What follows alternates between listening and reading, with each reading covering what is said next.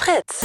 Die Spoil-Susen. Eine Fritz-Seehilfe für Filme und Serien. Hallo, hier ist schon wieder Anna, die eine Hälfte der Spoilsusen. Das mit Corona und der Liebe ist echt ein Dilemma. Die einen hocken den ganzen Tag mit ihrem Partner oder ihrer Partnerin zu Hause in der Butze und gehen sich irgendwann tierisch auf den Geist, so Lagerkollermäßig. Die anderen können sich Wochen und Monate lang nicht sehen, weil die Distanz in einer Fernbeziehung in Zeiten einer globalen Pandemie mit Ausgangsbeschränkung eben noch größer wird. Liebe überwindet aber nicht nur Grenzen, Liebe ist auch immer kompliziert, mit oder ohne Corona. Deswegen habe ich in dieser Woche eine kleine, aber feine Auswahl mit Liebesfilmen, die unter dem Label It's Complicated laufen. Ich würde schon mal die Taschentücher rausholen. This is a story of boy meets girl. But you should know up front, this is not a love story. Nein, 500 Days of Summer ist explizit kein Liebesfilm, das sagt der Erzähler ungefähr in Minute 1. Das ist mir aber total egal, denn irgendwie bin ich wie Tom. Der trifft in dieser sehr musikalischen Indie-Romcom von 2009 auf Summer, daher auch der Titel des Films, und verliebt sich auf der Stelle. Tom glaubt an die große Liebe, weil er erstens zu viel britische Popmusik gehört hat und zweitens den Film die Reifeprüfung fehlinterpretiert hat. Summer allerdings glaubt weder an die Liebe noch an die funktionierende Beziehung zwischen Mann und Frau. Doof für Tom, denn der flirtet, was das Zeug hält. Das war mein Spitzname am College. Die nannten mich vollkommen zufriedenstellend Hansen. Mich nannten sie Analmädchen. Ich war sehr ordentlich und vor allem analytisch. Die 500 Tage mit Summer erzählt der Film sprunghaft, springt von himmelhoch jauchzend bis zu zum Tode betrübt.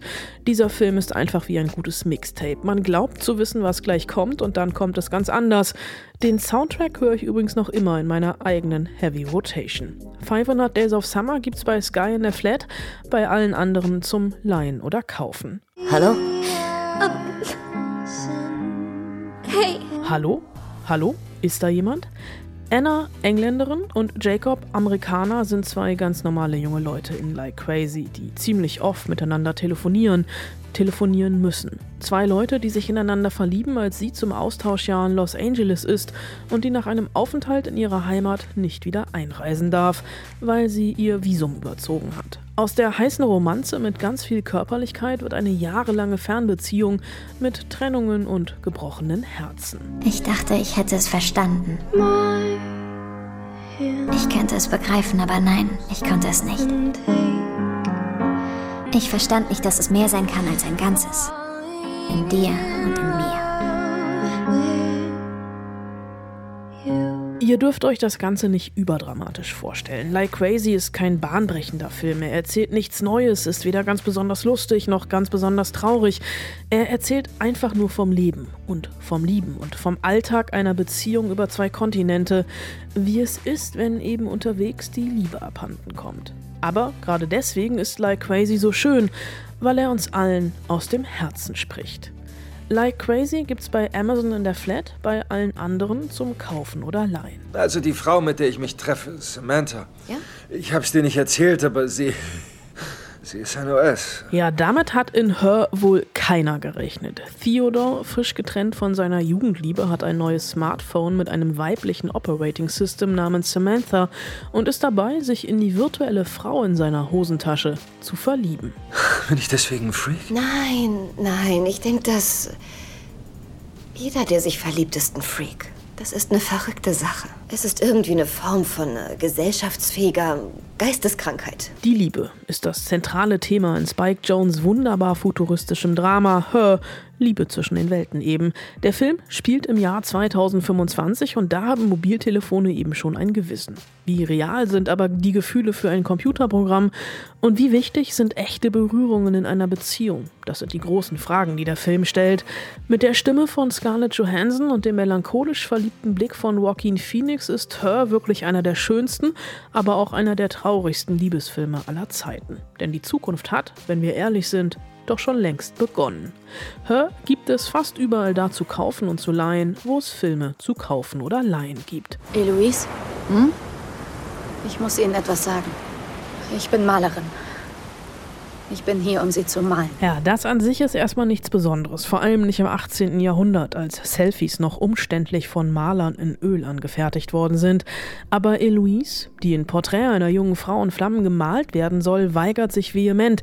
Denn mit dem Bild soll sie an einen reichen Adeligen verheiratet werden und ihre Mutter hat heimlich die Malerin Marianne engagiert, um Eloise auszutricksen. Drehen Sie Ihren Oberkörper zu mir. Ein wenig mehr. Den Kopf ganz leicht drehen. Stützen Sie sich hier auf. Sitzen Sie bequem. Ja, Können Sie länger in dieser Haltung bleiben? ja. Was die Mutter allerdings nicht ahnt, zwischen den beiden Frauen entspinnt sich eine leidenschaftliche Liebesgeschichte. Und wie das erzählt wird, ist einfach nur phänomenal. Porträt einer jungen Frau in Flammen ist eine präzise Beobachtung, voller Leidenschaft und Gefühl, herzzerreißend und emotional. Wer hier nicht am Ende genauso aufgelöst ist wie Eloise, der hat einfach kein Herz. Porträt einer jungen Frau in Flammen gibt's fast überall da zu kaufen und zu leihen, wo es Filme zu kaufen oder leihen gibt. Nach diesem Austausch von Nettigkeiten muss ich was loswerden. Als du was hochgebrüllt hast, bin ich aus dem Konzept gekommen und, und du solltest nicht bei Comedians reinrufen, das ist unhöflich. Okay, Anmachsprüche an der Bar gibt es definitiv bessere. Aber die Chemie zwischen Kumail und Emily, die eben noch seinen Comedy-Auftritt gecrashed hat, stimmt.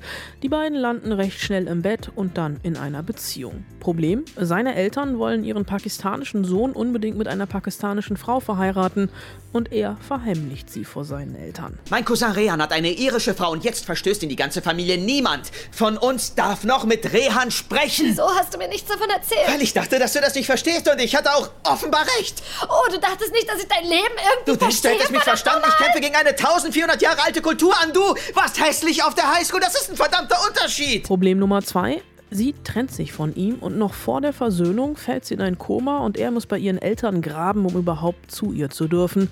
Klingt nach ziemlich viel für einen Film. Übertrieben und kitschig? Ja, ist es. Aber das macht nichts. Denn so hat Hauptdarsteller und Regisseur Kumail Nanjiani wirklich seine Frau kennengelernt. The Big Sick folgt den üblichen Regeln und Abläufen einer Womcom, aber auf total charmante Art und Weise. Es sind die Zwischentöne und der Humor, die den Film so schön werden lassen. The Big Sick gibt's bei Amazon Prime in der Flat, bei allen anderen zum Leihen oder Kaufen. Wenn ihr eine andere Womcom auf dem Zettel habt, dann schreibt mir gerne an spoilsusen.fritz.de. Viel Spaß im Heimkino und immer daran denken, Filme können euch den Glauben an die Liebe zurückgeben.